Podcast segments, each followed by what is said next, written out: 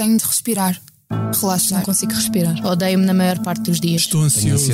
Estou tão cansada. Estou sempre com medo que descubram que sou um impostor. Sou uma impostora. Sinto-me um Não impostor. consigo respirar. consigo Estou sempre com sono, mas quando preciso dormir, não consigo. Penso que vou falhar. Estou cansado com muito trabalho. Tenho estado muito cansado. Já acordo ansiosa. Não vou ser capaz. Sinto que nunca sou boa o suficiente. Não sou forte o suficiente. Tenho o peito em carne viva. Estar sempre bem é uma pressão enorme. Leva a dissimulação. Acho sempre que nunca vou conseguir alcançar os meus objetivos. Tentar não controlar tudo à minha volta. Ninguém espera isso de mim. Só eu.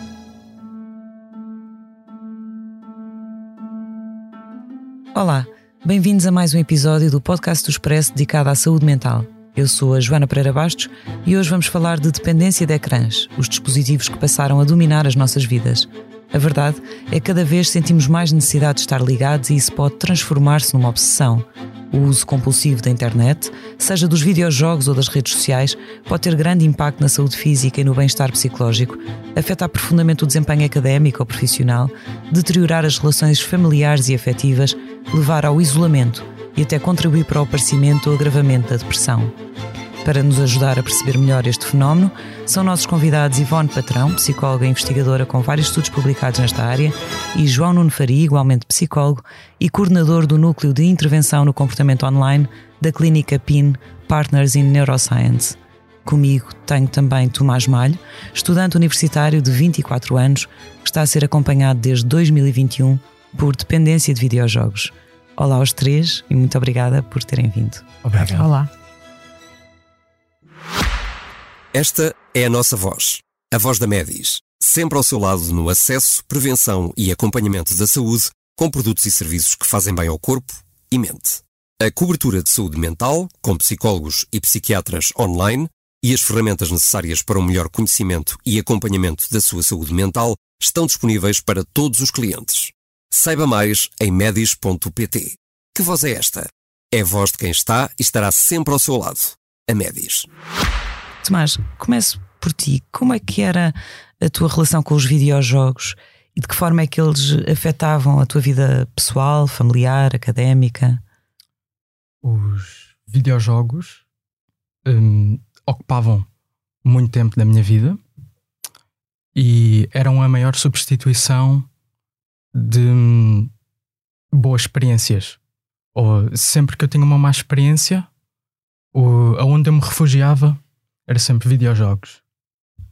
E também devido a maus hábitos que eu tinha, por exemplo, eh, eu nunca fui bom a estudar. Eu até o 12 ano nunca estudei, ia às aulas, ah, observava o que se fazia nas aulas e retia.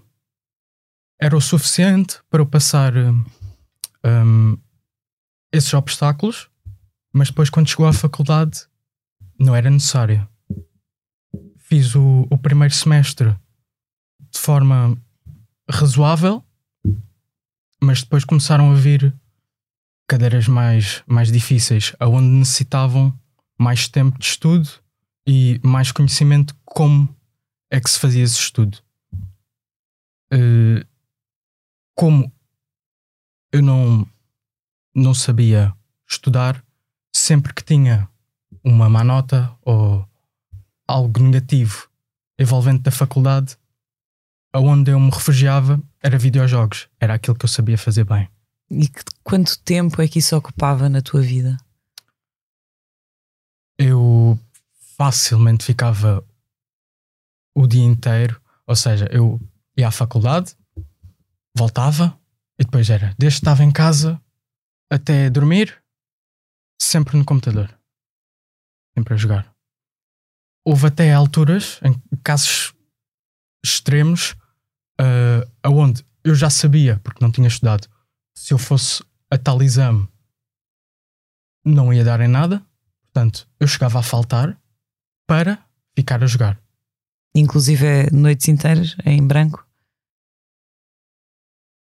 Por acaso não. Eu ficava, ok, até às duas da manhã não é uma hora boa, mas não, não fazia noitadas, não, Uhum.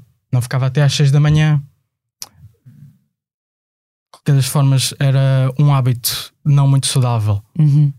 E como é que isso, hum, enfim, hum, atingiu a tua, relação com colegas, amigos, com, com os pais? Que impacto é que isso depois começou a ter na tua vida? Hum, uma grande vida online, substituiu-me algumas uh, competências sociais, onde eu não achava interesse, por exemplo, a ir a festas na faculdade, uh, era difícil fazer novos amigos, não tinha a experiência de fazer novos amigos. Portanto, era outra vez, sempre que eu me sentia mais sozinho, refugiava-me nos videojogos. Uhum. Onde tudo parecia fácil, ao contrário do mundo cá fora. Exatamente. Eu era bom naquilo, eu sabia o que estava a fazer, corriam bem. Portanto, se eu fosse para ali, ia ter sucesso. Uhum. E os teus pais, como é que reagiam a isso? Os meus pais. Uh, eu, eu tinha, um, tinha um grande problema.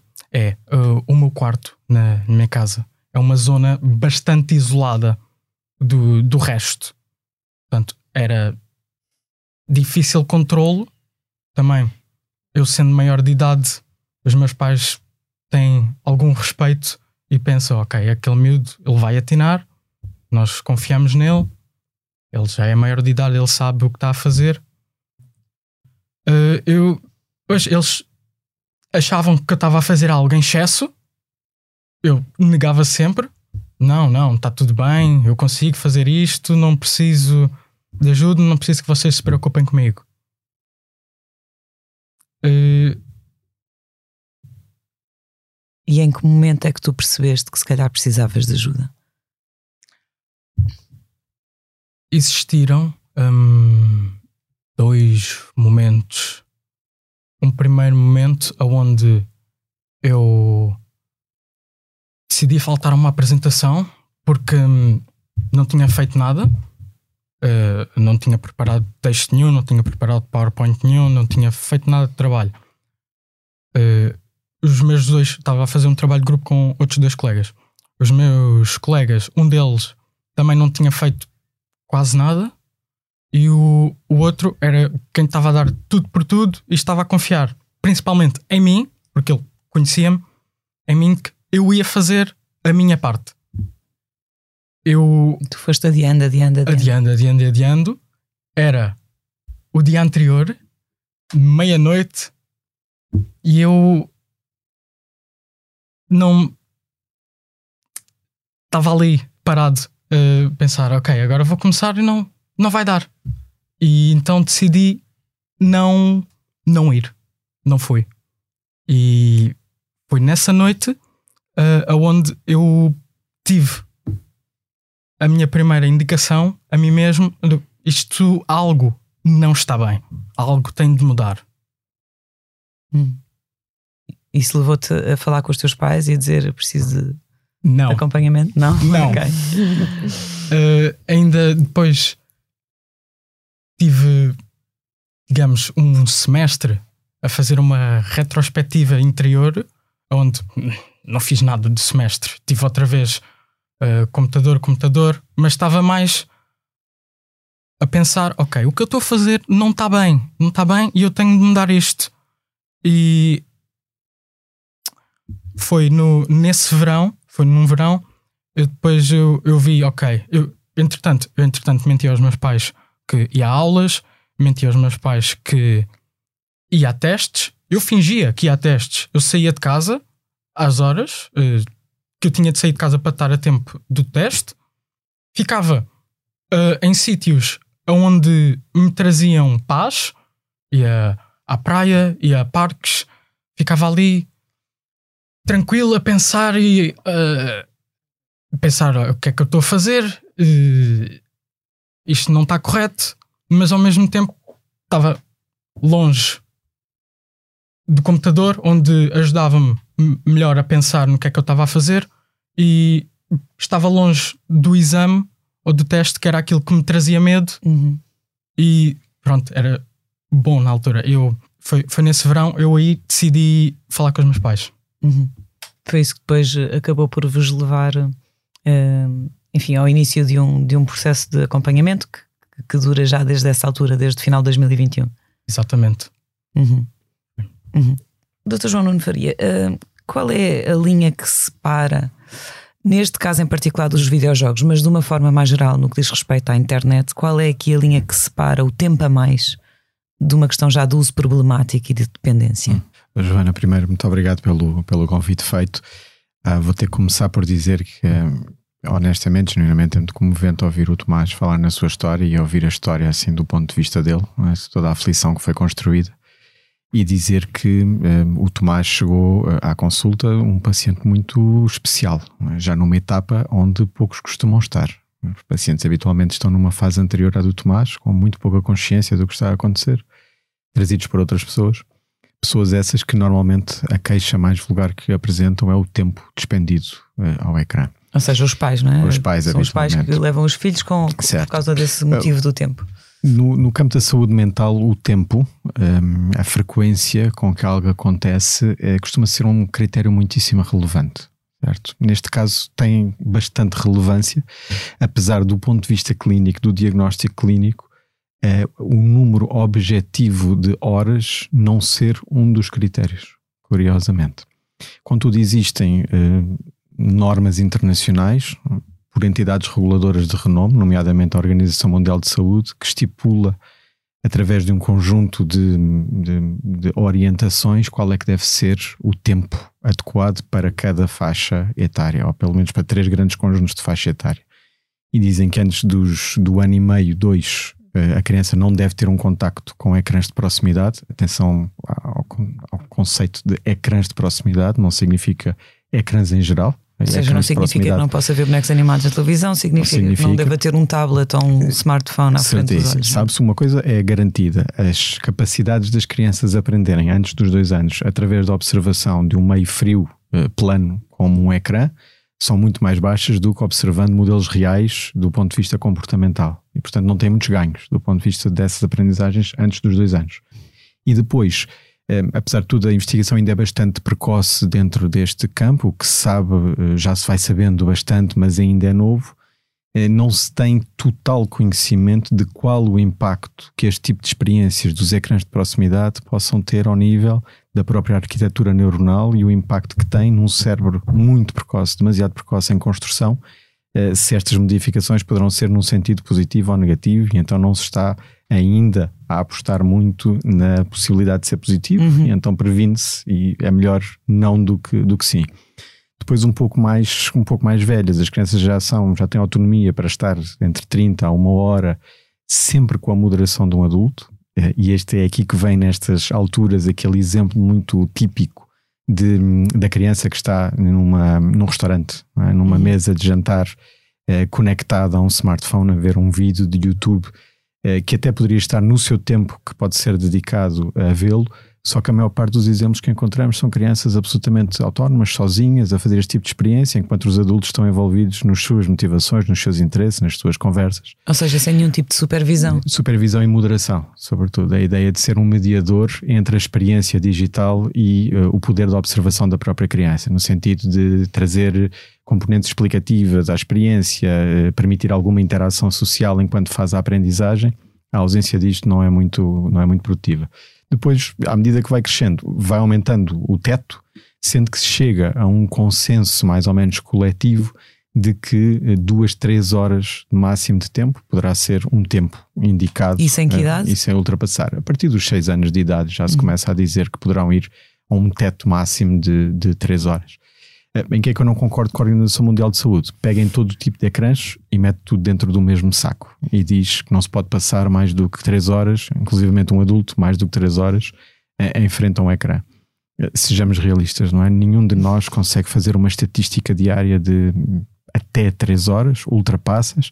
Isso não significa que seja obrigatoriamente problemático, não é? E, portanto, aqui o critério tempo objetivo eh, não é tanto um critério diagnóstico, apesar de claramente 6, 7, 8, 10, 12, 14, 16 horas eh, é um grande constrangimento, mas é sobretudo porque se o indivíduo estiver esse tempo ligado a ecrãs, dificilmente ou impossivelmente estará envolvido noutro tipo de atividades complementares que possam satisfazer as suas necessidades, sem ser através do ecrã em si. Portanto, Mas quais são então os critérios de diagnóstico para um caso de dependência? Boa, excelente pergunta.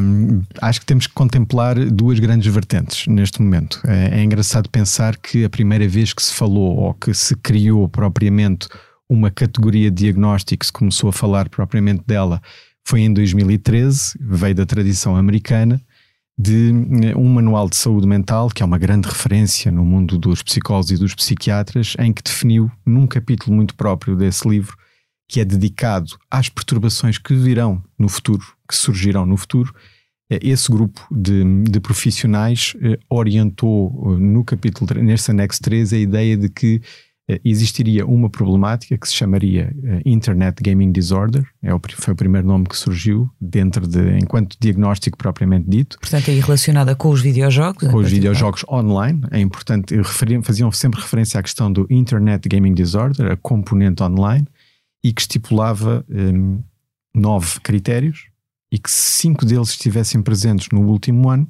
então poder-se considerar, considerar que esse indivíduo teria uma relação problemática ou uma adição aos videojogos. Uhum. Quais são esses critérios? Os critérios são, o primeiro poderá ser um, o videojogo tornar-se um interesse obsessivo um, exclusivo, como um bocadinho como o Tomás estava a descrever, que era a experiência dele com os videojogos, tomava totalmente conta e pouco mais lhe interessava. O Tomás é um músico habilidoso, tem um ouvido extraordinário e toca um instrumento com uma sonoridade uh, lindíssima. Um, também ocupava tempo de, desse espaço da, da música na vida dele ocupava tempo para estar com os amigos, portanto foi tomando conta de tudo o que poderia ser de interesse, tornando-se um interesse exclusivo.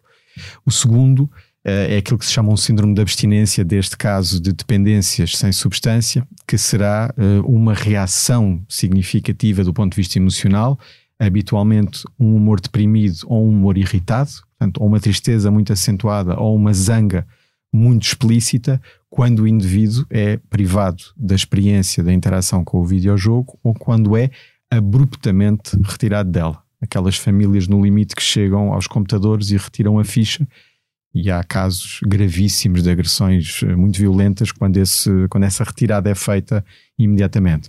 O terceiro critério será a tolerância, uma necessidade cada vez maior de estar envolvido na experiência para obter, extrair satisfação dela mesma incapacidade de reduzir uh, ou parar o comportamento, apesar das frases mais típicas no início dos meus acompanhamentos clínicos, seja ah, eu posso parar quando eu quiser. É? Uhum. Ou como um caso que eu tive nesta terça-feira de uma recaída num videojogo de um smartphone, de um paciente meu, em que ele disse: Não, isto realmente é muito mau eu estar a jogar este jogo, percebo, já gastei aqui um dinheiro muito significativo. E eu disse: Bom, então eh, vamos lá retomar a nossa caminhada e fazer a desinstalação. E ele parou assim um bocado na sessão e disse: Sim, eu vou desinstalar. E eu disse-lhe: Talvez fosse um desafio interessante agora. E ele: Não, eu, eu desinstalo, João, sem problema, eu desinstalo. E estava num processo de adiamento. E eu devolvi-lhe o processo de adiamento que ele estava a fazer. Porque depois, se não agora? A dureza que foi desligar o jogo, é? cessar o comportamento, era muito visível nesse caso. No, neste Mas está aqui a fazer que sim com a cabeça, aqui a recordar. Sentia, ele compreendo, compreendo muito bem esse sentimento. Uhum. Tal e qual. E esse é o critério quarto. quinto, perda de outros interesses. O sexto é, apesar de todos os danos, de todos os incêndios à volta da vida, a incapacidade de alterar o comportamento, o padrão de comportamento. Portanto, as notas a caírem, os colegas a deixarem de contar com o Tomás mas mesmo assim não, não havia outra alternativa senão envolver-se cada vez mais no jogo. Outro critério também foi mencionado, o mentir em relação ao tempo que se está a jogar. Uhum. Um, utilizar o computador como fuga a emoções uh, difíceis de gerir, culpa, vergonha, ansiedade. E por fim, um, o gerar conflitos ou até rupturas uhum. permanentes nas pessoas mais significativas da vida do, do indivíduo. Uhum. Doutora Ivone Patrão, num, segundo um estudo nacional que coordenou em 2022, 15 a 20% dos jovens entre os 12 e os 25 anos apresentavam alguns sinais de dependência. Que sinais eram estes? Já estamos a falar deste tipo de critérios. O que é que concluiu nessa altura? Olá, Joana, obrigada pelo convite. Queria só uh, agradecer aqui ao Tomás pelo testemunho e pela presença.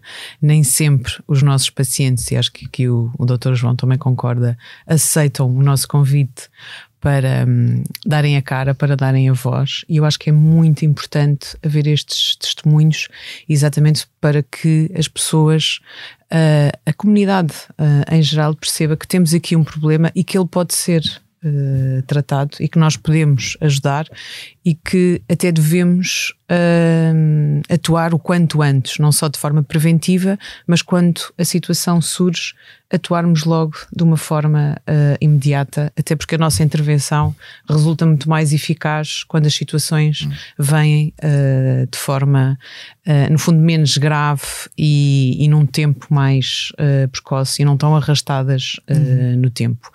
E dito isto, partilho só aqui esta, este dois ou três casos que eu tive bastante uh, graves, e já, já vou responder uhum. a esta questão dos critérios, uh, pós-pandemia, de, de jovens que chegaram, eles não chegaram Uh, assim como o Tomás teve esta coragem e capacidade de pedir ajuda e um, aqui uma boa capacidade também de reflexão e de insight, estes jovens não chegaram a pedir ajuda, quem veio pedir ajuda é a família, é muito comum, eram jovens que já não se levantavam, uh, tinham neste caso dependência de, de videojogos online, uh, já não se levantavam na, da cadeira nem sequer para fazer as suas necessidades mais básicas, portanto, e aqui já toda a gente já percebeu o que é que eu quero dizer, não se levantavam mesmo da cadeira, portanto, ficavam 24 horas sobre 24 horas e havia alguém que lhes levava comida e que limpava o que houvesse para limpar. Portanto, isto são situações. Mas estamos a falar de jovens de que idade? Estamos a falar de jovens, 16, 18, 14, 20 anos, portanto, estamos a falar nesta, nesta faixa etária. E daí o nosso interesse na investigação, também de perceber o que é que acontece com os mais novos, mas também o que acontece com os jovens uh, na universidade, os universitários, e esse estudo em particular, aquilo que percebemos, esse, esse valor que pontuam entre os 10% e 15% nas nossas amostras vão sempre, temos sempre este, esta percentagem, vai variando nos mais novos, é, é, acaba por ser um pouco mais baixa, nos uhum. mais velhos um pouco mais, mais elevada. Uh, quando apresentamos esta percentagem, são todos aqueles jovens que preenchem todos os critérios que o Dr. João acabou de descrever. Uh, nós conseguimos fazer uma classificação entre baixo nível de dependência, moderado e severo. E quando apresentamos essa percentagem, são todos aqueles que cotam o máximo em todos os itens avaliados, em todos os critérios, portanto, cotam Uh, severo. É de facto. Os tais 15 a 20%. Exatamente. São números uh, preocupantes e, como dizia há pouco, este testemunho aqui do Tomás é muito válido porque provavelmente há muitas famílias, há muitas escolas, há muitas turmas que estão a olhar para os jovens e estão provavelmente a olhar para eles como alguém mais reservado, mais introvertido, e se calhar até são, têm essa característica que não tem mal nenhum, mas provavelmente também podem ser jovens que precisam de ajuda, que precisam de um outro olhar, de uma outra atenção, de uma outra conversa, e para percebermos se estão no seu processo normal de, eh, da adolescência, de, de definição da sua identidade, de integração mais ou menos difícil no grupo de pares, ou se estão a fazer aqui uma zona não é, de escape e de entrada no mundo online onde de facto há bem-estar, como o Tomás também descreveu, Uh, é uma forma de viver emoções uh, positivas, aumenta no nosso cérebro a dopamina, portanto, vamos querer sempre ir para uma zona, para um sítio onde a nossa dopamina aumenta e nos sentimos bem, portanto, é um refúgio, mas provavelmente pode haver aqui dificuldade uh, a estar no mundo offline. E, e, eles estão connosco, não é? Todos os dias, na escola, em casa, e temos que ter este olhar atento. A supervisão parental é outro dado que nós temos vindo a concluir também nos estudos. Uh, quando é escassa e quando não tem atenção, não só o número de horas, mas também os conteúdos que são visualizados e o que é que acontece e o que é que se desfruta no mundo online, quando não tem isto em conta, um, eh, sabemos que está, no fundo, correlacionado com, com no seio familiar haver um jovem com uma dependência online. Portanto, é importante alertarmos pais, professores, deve-se falar desta temática, deve-se uh, abordar esta temática com as nossas crianças, com os nossos jovens, e acho que ainda estamos em baby steps, ainda estamos a começar a olhar para isto, eu diria que era muito importante introduzirmos a, a, tecnologia de uma forma positiva e não entrarmos logo desta forma negativa. Ah, vai ter a tecnologia, vai ficar dependente, não lhe podemos dar a tecnologia. não concordo com isso. Tenho uma. Aliás, acho que todos nós que trabalhamos nesta área, se temos uma relação que deve ser de estreita relação, não é? Com a tecnologia. Nada contra a tecnologia, não há aqui nenhuma. Até nenhuma... usada devidamente pode ter efeitos benéficos até do ponto de vista do estudo, Totalmente etc. de acordo. Eu sou um ávido jogador de videojogos. Exatamente. Desde, lá, outra. Desde, desde pequeno, não é? Eu, aliás, eu, quando, quando eu nasci, o meu irmão, seis anos mais velho do que eu, já tinha uma consola de jogos. Estamos Muito a falar bem. de 1979. Eu estava exposto aos videojogos assim que nasci. Depois veio um Spectrum, depois veio um Amiga, depois veio o Mega Drive, os Game Boys. E eu considero, e existe investigação muito válida a mostrar, os enormes benefícios que os videojogos podem ter para o desenvolvimento. Na resolução humano. de problemas, na aprendizagem de uma língua, muitas vezes do, do inglês e de forma. Certo.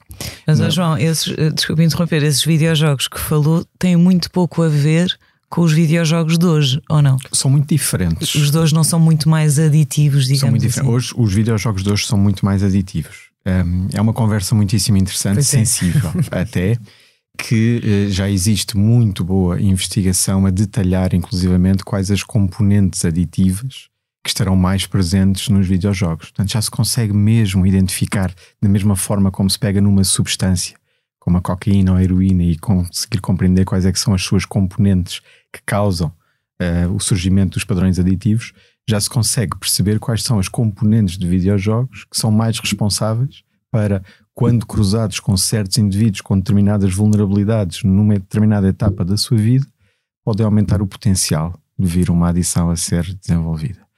E, e está a ser uma caminhada muito interessante o campo das adições ao longo de todos estes anos, porque eh, naturalmente que relativamente a drogas duras não há qualquer eh, promoção em nenhum eh, contexto mediático. Eh, há a promoção do álcool, há a promoção do tabaco, sempre com mensagens muito claras, e no tabaco, então, com imagens, até uma tentativa de se mudar pela imagem de choque, que não teve grande impacto na realidade. No campo das apostas online, do gambling, que é outra, outro campo de adição sem substância, também já aparecem as mensagens de eh, jogo com cuidado, jogo com moderação, mas no campo dos videojogos ainda não existe nenhuma mensagem. A única mensagem que aparece é para pessoas fotossensíveis, cuidado, porque isto pode desencadear convulsões. Mas não, não está a ser devidamente comunicado o risco Mas não está, de adição. Não está a ser devidamente comunicado. Já se sabem quais são as componentes, algumas delas são claramente componentes fundamentais para fazer o, vender o produto. Mas que componentes são, são essas? É, é uma grande panóplia delas, na realidade. Desde, Só aqui para falarmos das principais desde questões estéticas a componentes sociais estão envolvidos no jogo. O Tomás jogava um jogo altamente social, de contacto com outras pessoas na sua mecânica. Eu destacaria, sobretudo, alguns mecanismos que são utilizados do ponto de vista pedagógico, nos mais variados contextos, no contexto familiar, no contexto escolar. Estou a falar de mecanismos de reforço e mecanismos de punição, de recompensas ou de perdas, que os próprios videojogos eh, utilizam aplicam momento a momento e que tem um forte impacto do ponto de vista de alimentar o sistema, de querer sempre mais, mais e, mais, e, mais. e mais mais. Dou-lhe estes dois exemplos. É? eu costumo dizer nas formações eh, a pais perguntar quanto tempo é que eles acham que demora uh, um jovem que chega à escola a ser elogiado por alguma coisa que faça, não por um par, mas por um adulto auxiliar, uma professora, um diretor, quem for. Quanto tempo demora? Talvez passem dias sem ter este tipo de experiência. Mas ou semanas ou meses. Ou semanas, ou meses. Mas não há uma única pessoa. ou nunca. Não há uma única pessoa que se envolva num videojogo e, sobretudo nos primeiros níveis, não comece a ser imediatamente bombardeado com mensagens de elogio, de reforço, a obter recompensas fáceis, a, a sentir-se grandioso por coisas muito simples que se faça. E dou-lhe um exemplo. Em 2012 houve uma grande explosão de um videojogo em particular que foi particularmente acolhido pela comunidade feminina, que foi o Candy Crush.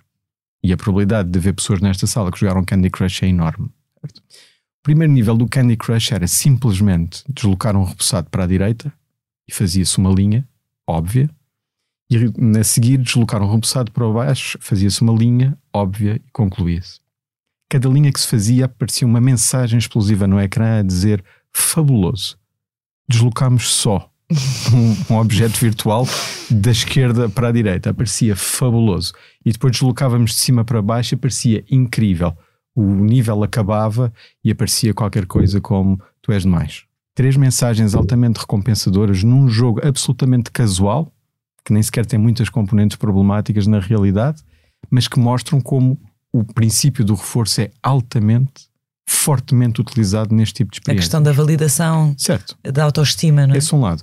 Existem videojogos. Hoje em dia, o caso do jogo que o Tomás joga tem este tipo de, de componentes, componentes punitivas relativamente aos jogadores que o jogam, que de modo a não quebrarem a experiência de videojogo para todos aqueles que estão envolvidos, e estamos a falar de jogos onde há cinco indivíduos no mundo que estão a jogar contra outros cinco indivíduos, pessoas reais espalhadas pelo mundo inteiro, e para o jogo fluir, para o jogo ser competitivo e interessante, o 5 contra 5 tem que se manter.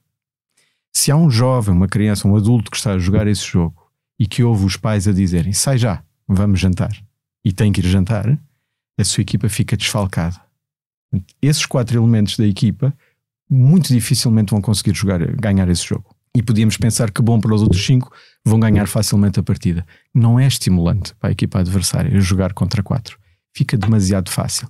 O jogo perde a sua dinâmica, fica menos interessante, fica menos apelativo. Portanto, há o a produto, questão da, do agarrar ao jogo. o produto perde valor. Este jogador que saiu mais cedo, da próxima vez que quiser ir jogar o jogo, vai ser colocado numa sala de espera, quase um bocadinho um tempo time-out, enquanto que os outros jogadores têm acesso imediato à entrada no jogo. E este jogador fica numa sala a aguardar minutos em contagem decrescente e observa até ter autorização para poder voltar ao jogo. Portanto, foi punido por deixar o jogo, Certo. se E calhar quer- por ir para ir jantar com os seus pais ou sair com amigos. Quanto mais, mais, mais saídas eh, injustificadas fizer, maior o número de minutos que tem que ficar na sala de espera. Tomás, imagino que isto, já falámos um bocadinho da, da, da questão do impacto disto na, na tua família. Eh, Quando os teus pais te, de alguma forma exigiam, mandavam, apesar de já seres maior de idade, mas enfim, quando, quando te pediam insistentemente que parasses para qualquer obrigação familiar, eh, enfim, ou, ou jantar em família, etc., tu sentias-te de facto esta tal irritabilidade que já foi aqui falada? Como é que tu reagias perante essas abordagens dos pais para, para parares? sentia principalmente frustrado. Nunca fui muito físico, não sou capaz, nunca espero seja assim. Ah, eu eu lembro-me de tinha almoços em família, ah, comia com os meus familiares, era tios, pais, avós, Hum, e havia certa altura do almoço onde lá já tínhamos comida à sobremesa, mas estávamos todos a falar, aonde eu fugia da mesa, ia para o meu quarto, ia jogar. E eles reagiam mal a isso? Hum, reparavam, perguntavam: ah, onde é que estás, Tomás? Tal. Porquê é Eu, que não convives? Ah, estou cá em cima. Era, era difícil, difícil quebrar o ciclo, muito difícil. Eu tinha várias vezes o meu pai eh, a dizer-me: Tu tens um problema, tens um vício, o que não era fácil de ouvir, sendo uma pessoa que não o assumia. Hum, tinha, é isso, tinha os meus pais sempre, de certa forma, a tentar puxar por mim, a tentar tirar-me mas já estava tão fundo no buraco precisava tinha, tinha de ser eu. Tinha de ser eu a acordar. Não era difícil eu receber ah, o que os meus pais diziam e tentar perceber o, o porquê Tu não compreendias até certo ponto o impacto que isso estava a ter na tua vida, o que te estava a, roubar. não, não compreendia de todo de que aquilo estava a ser mau em excesso. Sabia que estava a ser mau e sabia que estava a causar mal-estar na, na família e, e preocupação, mas é isso, o ciclo eh, era tão bom, tão confortável, Sentias-te tão bem lá dentro. tão bem lá dentro, não tinha mais problemas. É isso, quando estava ali, eu era o maior. Ninguém me conseguia tirar dali. Uhum. Pois é, é um pouco aqui o reforço da, da autoestima e também provavelmente Tomás estavas em contacto com, outros, com outras pessoas, a tua socialização estava muito a passar-se online, não é? Estava assim. por acaso, a partir do momento que eu descobri que podia ligar uh, o microfone no jogo e eu dizer o que eu pensava e mandar nos outros, porque pensava que se fizéssemos isto desta maneira ia correr bem, eu acho que fiquei 100 vezes mais agarrado. Começaste também a, assumir as tuas competências aqui de alguma liderança, não é? Sim, sim, sim, sim. Ivan, o João estava a falar há pouco também de algumas vulnerabilidades psicológicas que aumentam a propensão uh, para este tipo de dependência em concreto. Que vulnerabilidades são essas? Ou seja, qual é o perfil de maior risco aqui em termos de, de jovens no que diz respeito à questão do uso problemático da internet e videojogos em particular?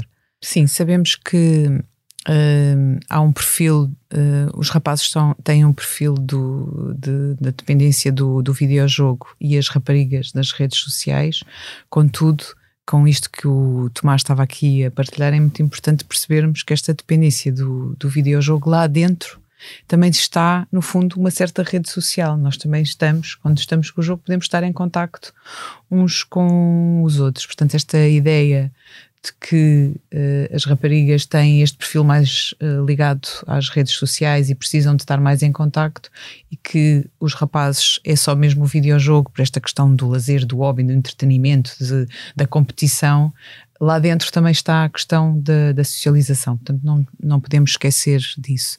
Do ponto de vista um, psicológico, é importante olharmos para as questões da ansiedade social, da depressão uh, ou da ansiedade também generalizada, um, de outros tipos de perturbações associadas, como a PHDA, e uh, nós, ultimamente, na investigação, com a colaboração da, da doutora Filipa Pimenta, que é mais especialista nesta área do comportamento alimentar, temos vindo também a perceber que aqueles jovens que têm alterações do ponto de vista do comportamento alimentar têm também aqui uma adição um, ao ecrã e percebe-se esta, esta relação, porque no fundo, uma, no fundo coexistem, estão em comorbilidade. Um, exatamente porque acabam por uh, neste critério da tolerância, de não conseguir querer estar mais tempo online, não é? Uh, como o Dr. João há pouco referia, esta necessidade de estar cada vez mais tempo online rouba tempo, tem que roubar tempo às outras coisas. Rouba tempo ao sono e rouba tempo também às refeições. Portanto, as refeições são feitas uh, online e uh, passaram a ser muitas vezes refeições. Eu tenho um paciente que me diz: já não uso faca e garfo, isso já não se usa. Uh, portanto, se ele não usa faca e garfo, já só pode comer algumas coisas que sejam. Snacks, digamos assim. Exatamente, os snacks, que sejam fáceis de comer com uma das mãos. Um, portanto, tudo isto acaba por combinar aqui em associação um, uma alteração também dos padrões do comportamento alimentar e alguns têm mesmo uma perturbação do comportamento uh, alimentar associada. Portanto, temos que perceber que podem já, para existir. Um, algumas vulnerabilidades e, e depois até em comorbilidade, não é? Portanto, com a, com a dependência online. Uhum. E temos que estar atentos a estes perfis de mais introversão, uh, nestas questões da, da ansiedade uh, social, uh, da depressão. Como eu dizia há pouco, em, se enquadrarmos se olharmos só para os adolescentes e pensarmos que estamos na fase da adolescência e que de facto há conflito e que há este processo de autonomia, que eles se afastam mais dos pais e que se aproximam mais do grupo de pares, portanto estão mais isolados, se quisermos só olhar para o processo da adolescência, um, podemos estar um, a não fazer aqui um bom diagnóstico diferencial, porque pode não ser só o processo da adolescência, pode haver aqui mais alguma coisa. Uhum. Pode ser de facto um jovem que está deprimido, que tem uma ansiedade social e que está refugiado no mundo online uhum. e não ser só o processo natural do desenvolvimento, não é? Que é uhum. a adolescência. É tal questão de já pré-existirem algumas uhum. situações que já mereceriam atenção antes da questão do videojogo ou das redes sociais. E depois, também do ponto de vista neurobiológico, já existem estudos que nos dizem que em jovens que uh, têm uma dependência online, eu no outro dia estava a ler um artigo, achei curioso, têm menos massa cinzenta. estão a desenvolver algumas estruturas no cérebro, têm menos massa. E, e estão alteradas a zona da, da, recompensa, a questão da dopamina, a questão da impulsividade. Ou seja, já têm de facto alterações uh, cognitivas. No fundo, estruturais, não é? Estruturais uhum. do próprio cérebro. Um, e como o Dr. João estava a, a, referir há pouco, a OMS já nos indicou, uh, no fundo, colocou-nos aqui algumas orientações uh, gerais. E com estes dados é importante desde logo percebermos que os mais novos temos que os recatar do, da exposição uh, ao ecrã, não é? Os mais pequenos, uhum. até aos dois anos de idade, temos que os recatar dessa exposição. Um, senão estamos a condicionar, de facto, o desenvolvimento uhum. uh, neurobiológico, claramente. Isso, estamos a perceber isso. Uhum. Uh, portanto, nunca é demais referir, eu estou sempre nesta tecla, de, da importância da introdução da tecnologia, mas a seu tempo, bem introduzida, com o controle das horas e com o controle dos conteúdos mas este controle não tem que ser uma coisa do polícia, pode ser uma coisa da partilha. Uh, eu jogo jogos os, online com os meus filhos, com certeza uhum. que. E isto é, um, é uma boa orientação. Uhum. Uh, nós percebermos o que é que eles gostam de fazer online. Eles uh, partilharmos também o que nós gostamos e, e, e de haver este espaço também de partilha. Eu vejo muitas famílias que há uma cisão e que a verbalização é esta: joga aqueles jogos, eu nem percebo nada daquilo. Isto é aqui uma gap geracional, não tem que ser. Já estamos todos muito, apesar de os mais velhos, eh, e nós temos um estudo muito interessante sobre isso. Os pais, em média, começaram a contactar com a tecnologia, os pais de hoje ainda, uhum. aos 24 anos, e os filhos aos, aos, aos 6. em média, em média. Uhum. Portanto, Há aqui uma grande uh, discrepância.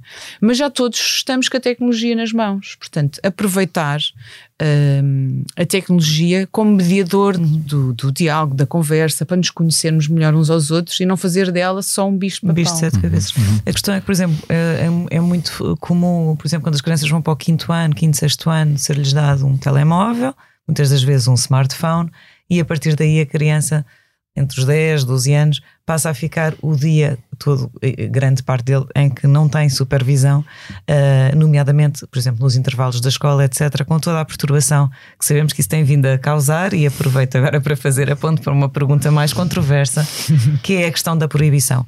Algumas escolas têm, uh, têm já, já avançaram para a questão da proibição dos smartphones. Um, eu gostava de vos perguntar se acham que esta pode ser uma boa maneira de prevenir a dependência de ecrãs e outro tipo de problemas uh, que estão a gerar, nomeadamente hum. a questão do cyberbullying, por hum. exemplo. Eu, portanto, é este momento que a coisa pega fogo aqui no podcast, entrarmos por estes caminhos mais, mais complicados. Uh, nós, no Núcleo de Intervenção no Comportamento Online, temos, não é nossa, não é exclusivamente nossa a opinião, mas temos uma opinião muito marcada que essa não deve ser a conduta uh, de uma escola. É criar um artificialismo dentro de um período de, de tempo na vida da, da criança e do jovem, que é um tempo significativo, uh, onde existe uma, uma proibição, uma interdição uh, absoluta e que depois, quando sai, passa a haver uma autorização absoluta e há aqui um corte, um choque de realidades que não corresponde minimamente ao contínuo da experiência de vida de cada um de nós. Nós Claro que consideramos que é muito importante que haja regulação da utilização dos smartphones dentro das escolas e tem dois momentos em particular que, que têm que ter necessariamente muito mais reflexão associada dentro da sala de aula e no tempo dos recreios. Eh, e houve até algum, algum tempo atrás algumas reportagens que mostravam, aliás, eu até fiz uma, foi muito engraçado, uma participação numa, num programa uh, em que havia uma entrevista imediatamente antes numa escola, numa escola que tinha feito a proibição e a jornalista acabava essa peça a dizer: pronto, daqui é tudo desta escola muito à frente no seu tempo.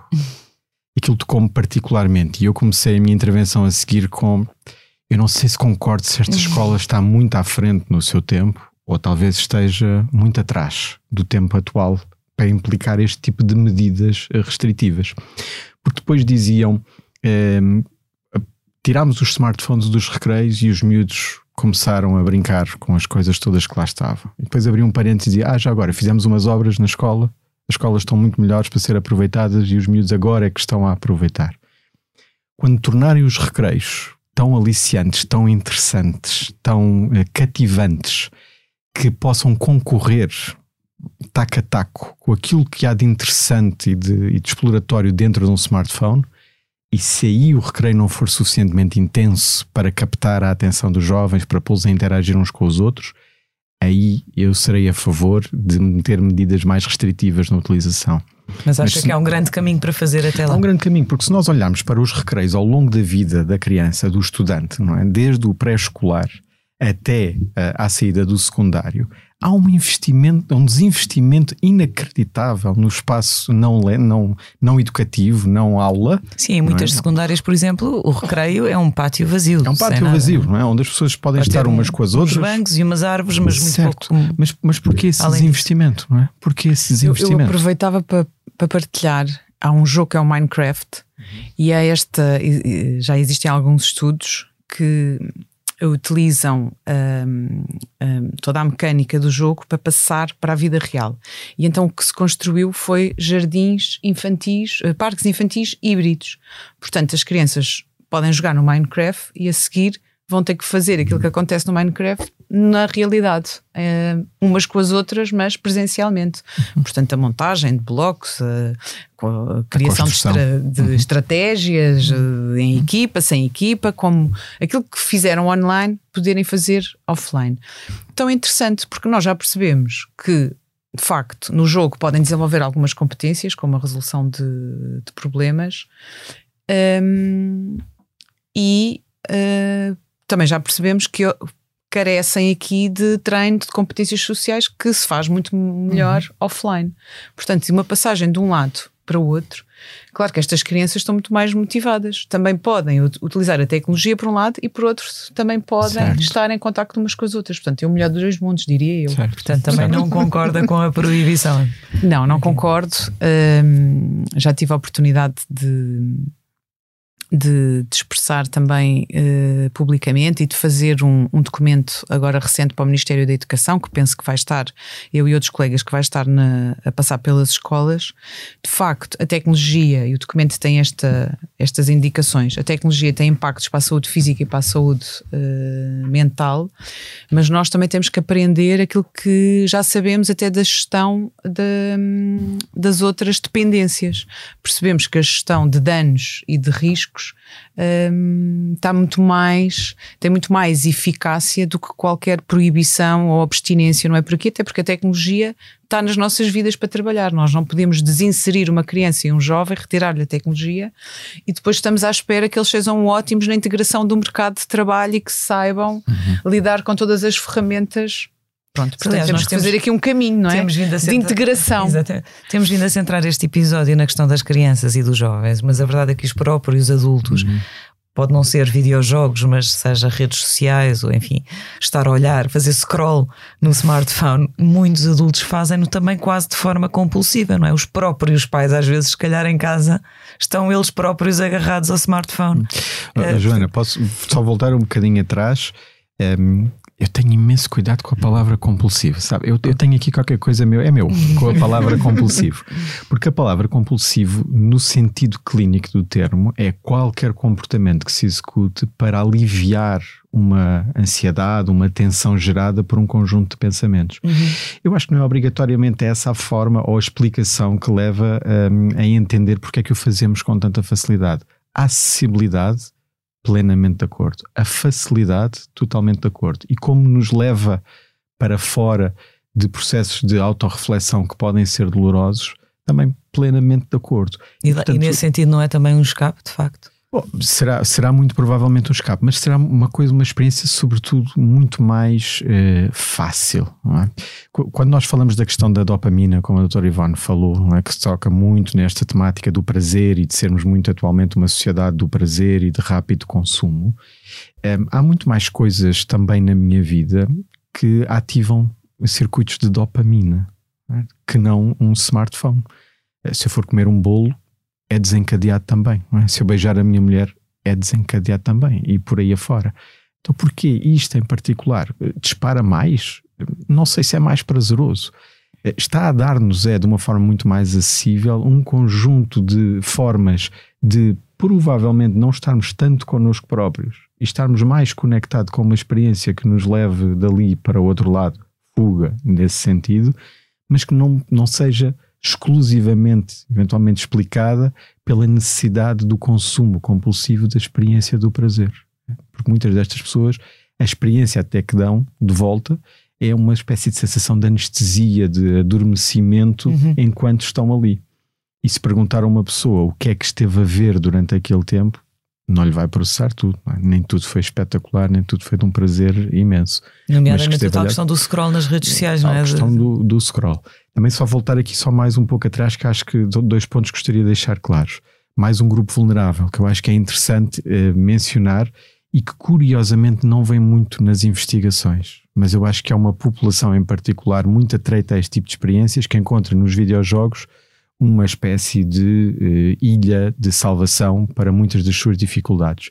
Os indivíduos de- com perturbação do espectro do autismo Uhum. pessoas com desafios sociais claríssimos, com dificuldade na leitura das pistas eh, faciais e dos sinais não verbais, que encontram atrás dos computadores e dos videojogos tempo para poderem falar com os outros, para não se perderem nas pistas dos outros e para não terem que estar a gerir proximidades e afastamentos sociais, porque atrás de um computador todos estamos mais ou menos à, à mesma distância uns dos outros. Uhum. E apesar de estranhamente esta população clínica muito significativa não aparecer muito nestas, ehm, nestas investigações, nós aqui ao lado no PIN temos imensa sobreposição entre indivíduos de espectro do autismo com problemas de adição aos videojogos, Uhum. porque se tornam interesses obsessivos, tipicamente eh, uma característica típica Uhum. do espectro do autismo, que os afastam dos contextos sociais offline e que os deixam numa posição mais, mais segura e que podem ser repetidos e controlados e aprendidos e sistematizados e rotinizados,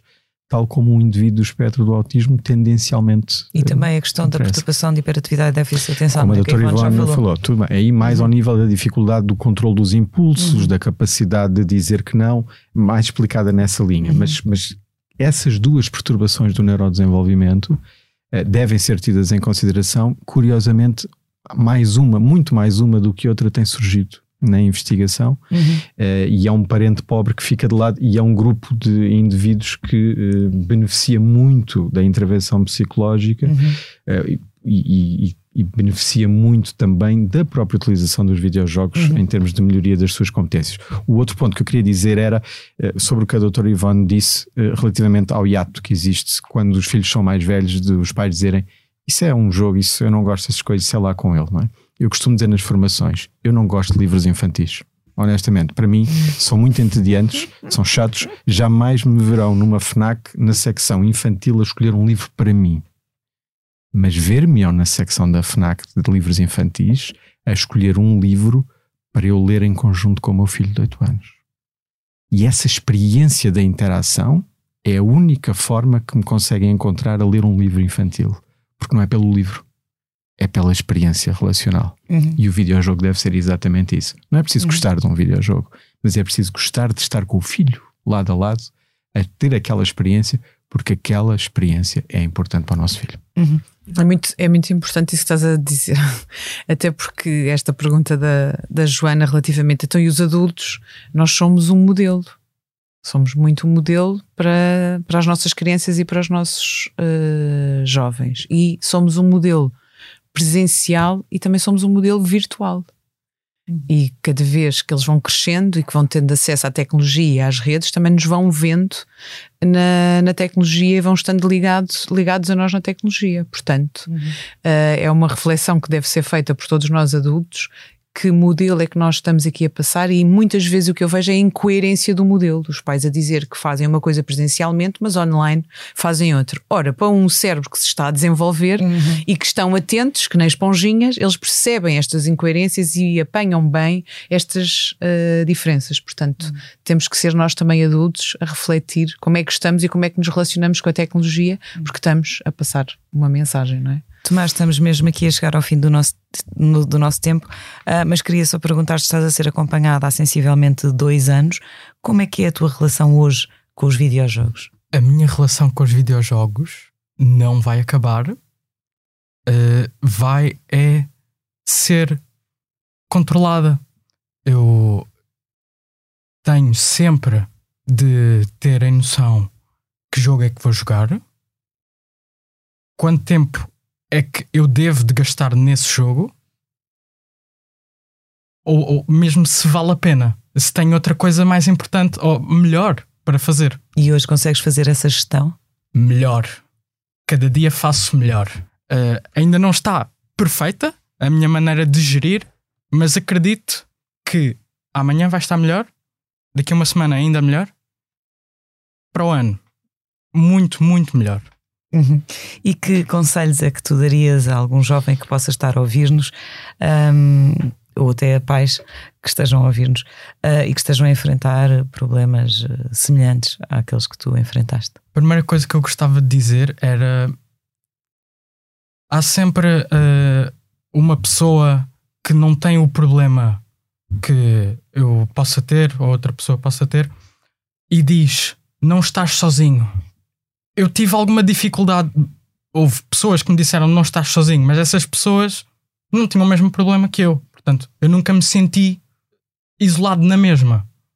Ou seja, sentias-te isolado na mesma? Se, exato, senti-me uhum. isolado na mesma.